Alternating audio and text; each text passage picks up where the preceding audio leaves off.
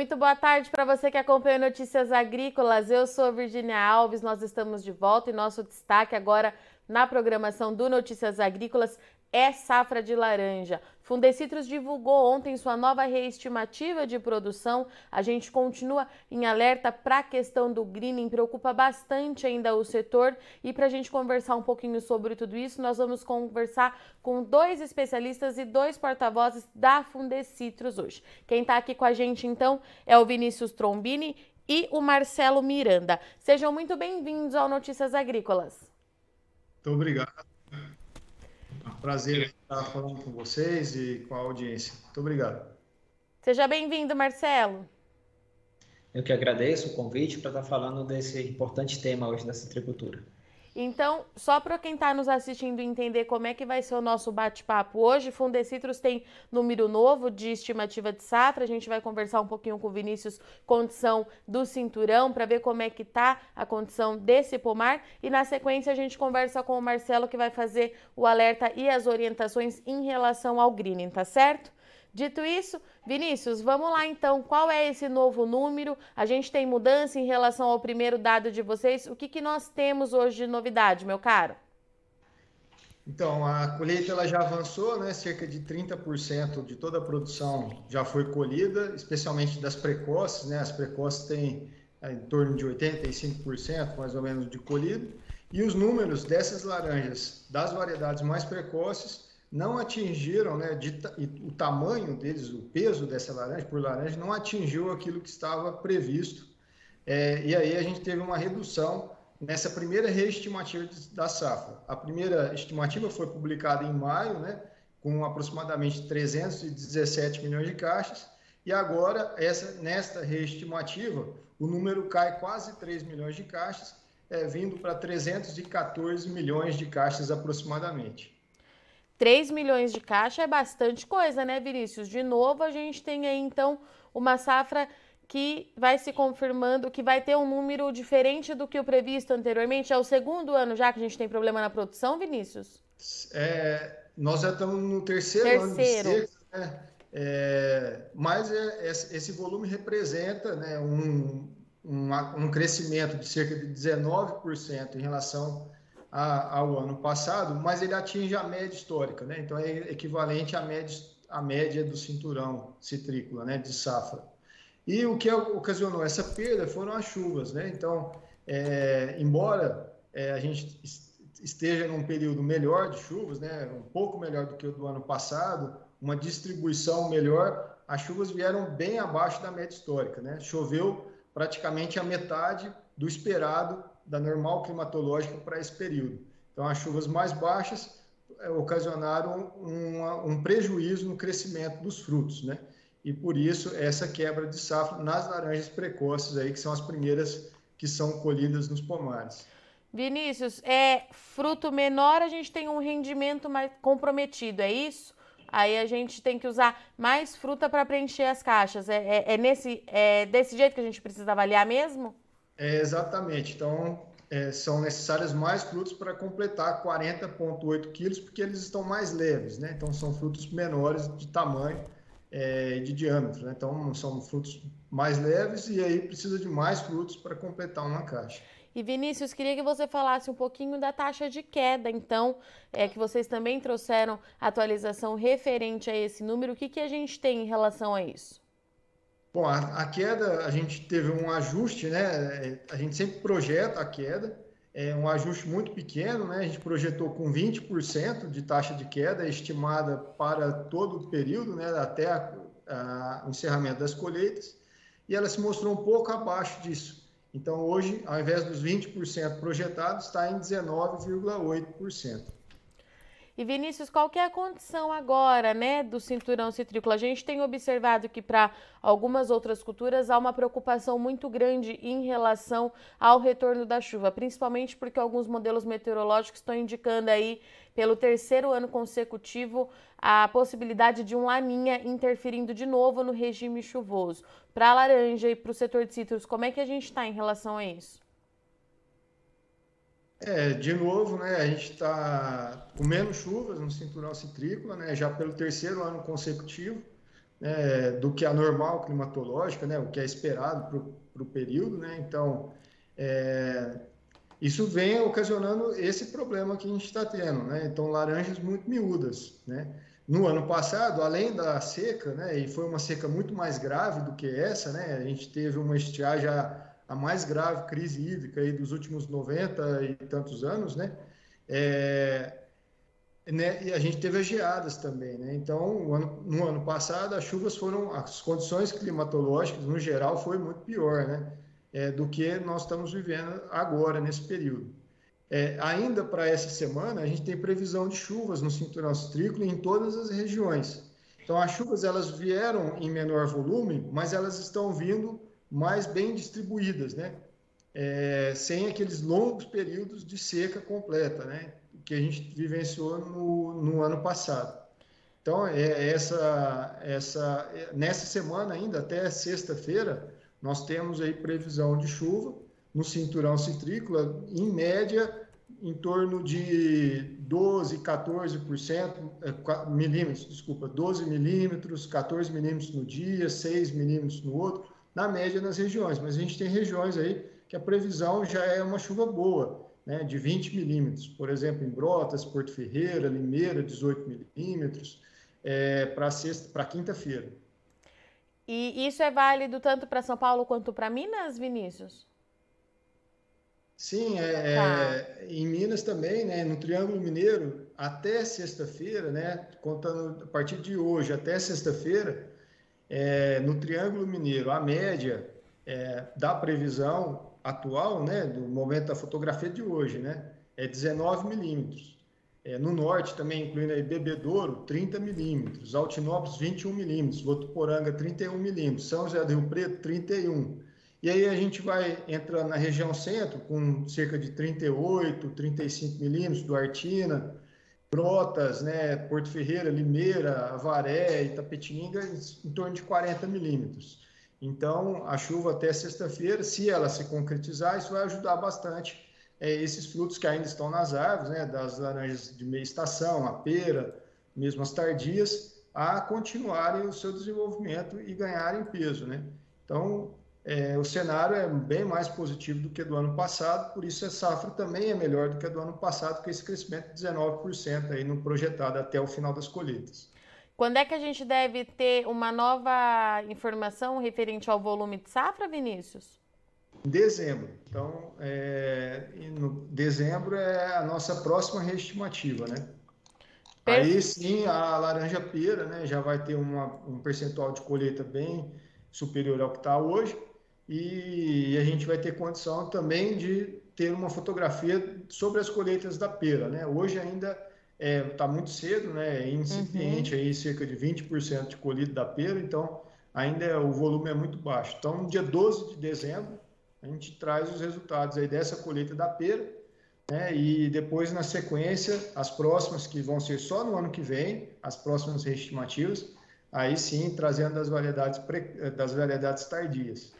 Então, o que a gente tem hoje até o momento é uma safra que é melhor do que a do ano passado, 19% é, a mais. A gente tem uma pequena redução nessa reestimativa quando a gente compara com a primeira que vocês divulgaram no primeiro semestre e o clima continua no radar. É isso, Vinícius? É isso. Na média, então, nós precisamos de três frutos a mais para completar uma caixa e a taxa de queda caiu 0,20%. Dos 20% projetados, hoje a gente está com 19,80% de taxa de queda projetada. Então, na média, a mudança é muito pequena, né? São, é uma redução de 0,9%, cerca de 2,8 milhões de caixas, aí, quase 3 milhões de caixas a menos. E falando em chuva, Vinícius, a gente sabe que nessa época do ano é preciso ter uma atenção maior aí para o greening, que também tirou o sono aí do produtor e do Fundecitrus no ano passado. Por isso que a gente convidou o Marcelo Miranda para participar com a gente aqui desse bate-papo hoje, né, Marcelo? Para você explicar para a gente de fato qual é o cenário que o produtor tem. A gente está com a primavera aí batendo na nossa porta, se essa é uma época do ano que é favorável é, para o psilídeo, o que, que a gente tem de informação e por que, que essa atenção do produtor em relação ao green ainda é muito importante. Marcelo, a bola é sua agora. Obrigado.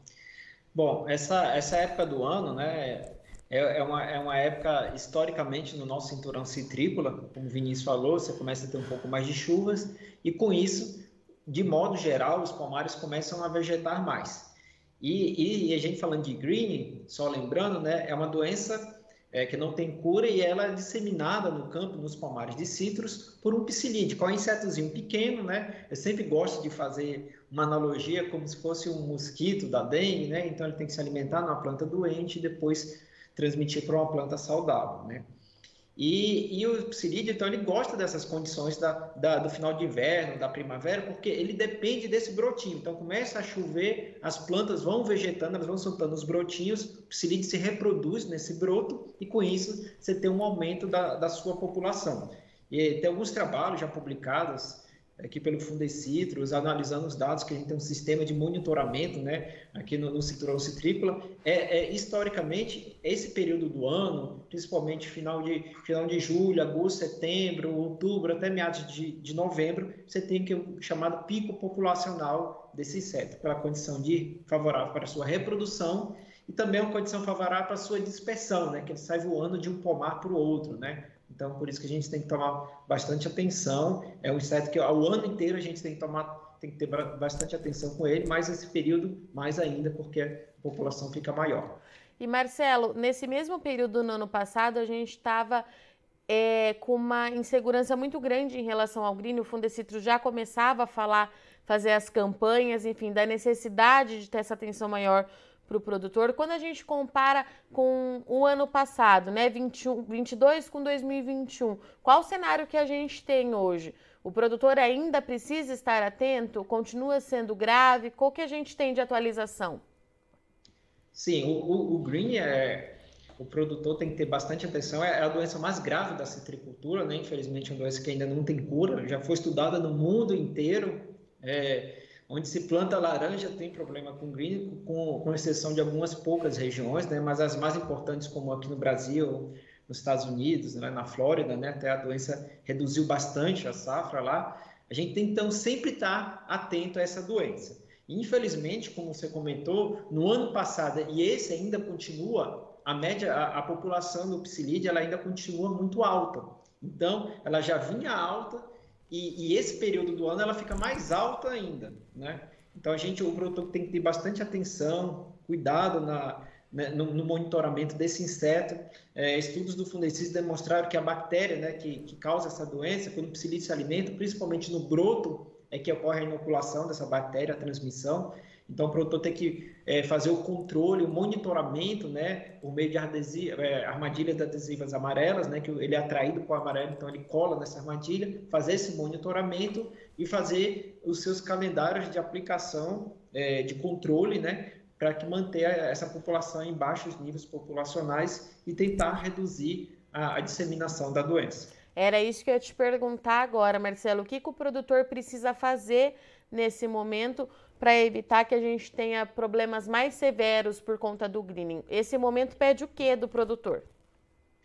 É, o, pede uma atenção especial, é, tem que reforçar a questão do controle, né? Tem que ser um controle um pouco mais rigoroso. Então, o monitoramento, como eu falei, é importante, que ele vai definir os locais da propriedade, da onde que esse inseto está chegando. Como eu falei, né? Eu gosto de fazer uma analogia com o mosquitinho da dengue. Então, produtor, o monitoramento ele vai falar assim: o, o inseto está vindo de fora ou ele está criando dentro da minha casa, que seria o pomar de laranja, né, a propriedade.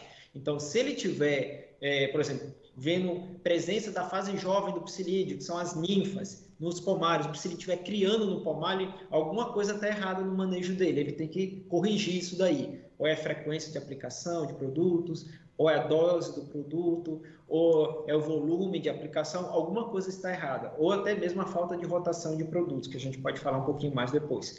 Então, são vários fatores que ele tem que entender. Se ele, se ele não está ocorrendo isso, o inseto só está vindo de fora, o Fundecitos também recomenda um trabalho de parceria entre produtores para eliminar essas fontes de inóculos, essas fontes de criadores de psilídeo, às vezes no pasto, tem, pomar, tem plantas de limão que nascem esporadicamente, ou pomares que não estão sendo manejados, para que todos façam um controle conjunto e com isso a gente conseguir manter a população do inseto baixa e a sanidade na nossa citricultura, né, que é muito importante para a nossa economia. Marcelo, vamos falar um pouquinho então dessa questão da rotação que você pontuou para gente. O que, que, é isso na prática? Se é muito difícil para o produtor colocar isso em atividade? Se é para todos os produtores? Como é que funciona isso? Tá. A questão de, quando a gente fala de controle de uma praga e do psilídeo, não, não é diferente, né? São vários métodos de controle. Nós temos a aplicação de inseticidas químicos, que, que é uma forma de controle, né? Fundecides vem estudando outras formas de controles mais sustentáveis também, como inseticidas biológicos, que é bastante interessante, que pode ajudar, e também outras formas. Então, a gente busca um manejo integrado, né? Várias técnicas de controle. Com relação aos inseticidas, o que, a gente tem que tomar cuidado? Quando se aplica um produto, ele não pode ser repetido, porque senão você, o inseto pode se tornar é, resistente a esse produto. É a mesma coisa quando a gente toma um antibiótico, né? O médico fala, não pode tomar o mesmo antibiótico, senão você vai ter um problema de resistência da bactéria. Com o inseto é a mesma coisa. Então, e cada, cada produto, ele tem diferentes produtos, eles têm, eu chamo de modos de ação, né? Como que ele atua no inseto. Então, a gente sempre tem que estar rotacionando, por exemplo, se, se vai fazer, no mínimo, utilizar três produtos com diferentes modos de ação. Então, você usa o modo de ação A, aí controla aquela população. Se ficar um pouquinho de população resistente, depois você entra na próxima aplicação com um B, que vai controlar, e na terceira aplicação você já entra com o modo de ação C, que vai ser diferente do, do A e do B. Então, com isso, a gente consegue evitar esse problema de resistência que ocorre não somente com o psilídeo, mas qualquer inseto praga na, na agricultura. Marcelo, então retomando, a gente precisa prestar atenção é, com o greening o ano todo, mas é na prima, nesse período de primavera que o produtor precisa estar atento a esses manejos mais rigorosos, é isso? Isso, nesse, nesse momento é, é um manejo mais rigoroso, né? mais atento, é, o, é o ano inteiro, infelizmente. É, é 24 horas, 27 dias por semana e 360 dias, dias por ano, né? Mas a gente tem, nesse período aí, vamos falar, esses 4, 5 meses, é, é o que a gente tem que tomar mais cuidado. E sempre preconizando fazer um controle conjunto. Algumas regiões que se a gente consegue fazer um controle conjunto com os produtores, todos fazendo, você consegue manter a população do psilídeo baixa e, e, e, e também a gente consegue ver que a incidência da doença, né? ela, ela, ela consegue ficar mais estabilizada, não ter picos, crescimentos significativos. E Marcelo, só para entender, o greening nessa fase que nós estamos da safra agora, quais os problemas é, que ele traz? Ele já traz é, perda de produção para essa safra que a gente está em curso ou para o ano que vem? É, normalmente, quando a planta, isso depende muito da idade, não, não muito depende da safra assim, em si. Depende da idade que a planta é contaminada. Se a planta ela é contaminada jovem, por exemplo, uma plantinha de um, dois anos, ela não vai ter um potencial produtivo, como nunca vai chegar na fase adulta com potencial produtivo. Ela tem até que ser substituída. Se o pomar ele é infectado, por exemplo, uma planta de, de 6, 7 anos, que já é uma planta adulta, se ele é inoculado, demora uns seis meses para começar a mostrar os sintomas. E aí, quando esse sintoma vai progressivamente aumentando, e com isso vai, reduz, vai reduzindo, vai, vai tendo queda de frutos, né? Então, um pomar adulto, se ele foi é, infectado agora, por exemplo, nesse mês de setembro, a gente vai começar a ver alguma perda daqui a um, dois anos. Mas essa planta, isso que é muito importante, essa planta, se ela não for removida, ela vai ser uma fonte de inóculo. Então, outros psilídeos vão chegar lá, vão se alimentar nessa planta e vão disseminar para outras. Então, você vai aumentando a incidência. Por isso que o manejo do green, além do controle do psilídeo, é, é muito importante também a remoção de plantas doentes. Marcelo, tem mais algum ponto importante para esse momento em relação ao green que eu não tenha te perguntado, que você acha que é importante a gente deixar aqui para os produtores? Fique à vontade. Ah, minha, minha sugestão é são, são alguns pontos importantes seria tá. a atenção na questão do monitoramento, a questão a, muita atenção que a gente vem observando na questão da rotação de inseticidas. Para fazer uma rotação, o custo aumenta, mas se a gente não fizer a rotação, infelizmente a gente não vai ter. É, é, o, o se torna resistente, ele vai progressivamente aumentar e contaminar todo o pomar. Então a gente precisa, é, tem que fazer essa rotação. É mais crítico ainda no nosso caso. E também seguir as boas práticas, né? ter um, um, um, pulverizador regulado, ajustado, que tenha uma boa cobertura, que, que você consiga pulverizar realmente sua planta sem ter desperdício e também sem, sem contaminar o ambiente. E, e, tentar utilizar os produtos. A gente tem uma lista no site do Fundecitrus, né, que chama Protecitrus. São os produtos da, que estão em conformidade com os países importadores. Então, são são produtos que já, já passaram por um crivo maior né, em termos de sustentabilidade. Então, essa é a nossa recomendação. Muito bem. Marcelo, Vinícius, obrigada, viu, pela participação de vocês, pela disponibilidade. Eu já deixo o convite aberto para vocês voltarem aí até dezembro. A gente tem bastante coisa para acompanhar. Casa aberta para Fundecitrus. Muito obrigada, viu? Até a próxima. Até mais. Obrigado. Obrigado.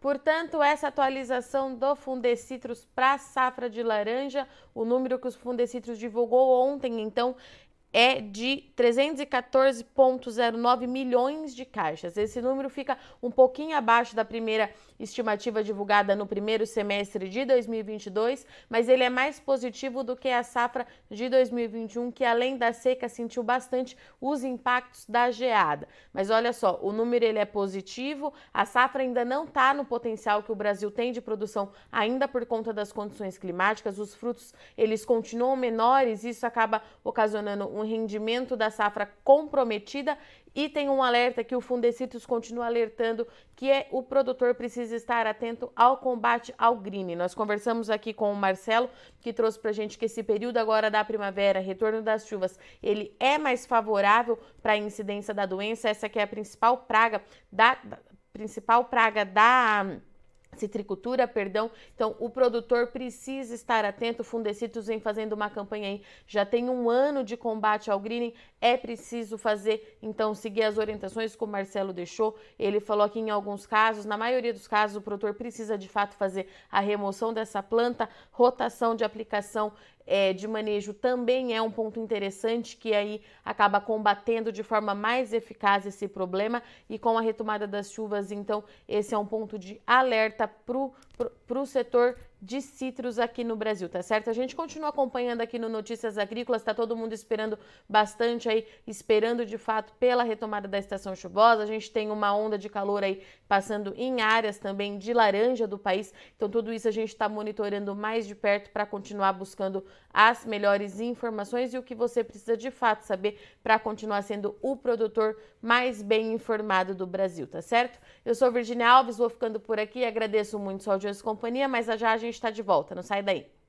Participe das nossas mídias sociais no Facebook Notícias Agrícolas, no Instagram arroba Notícias Agrícolas e em nosso Twitter arroba Noteagri. E para assistir todos os vídeos, se inscreva no YouTube, na Twitch, no Notícias Agrícolas Oficial.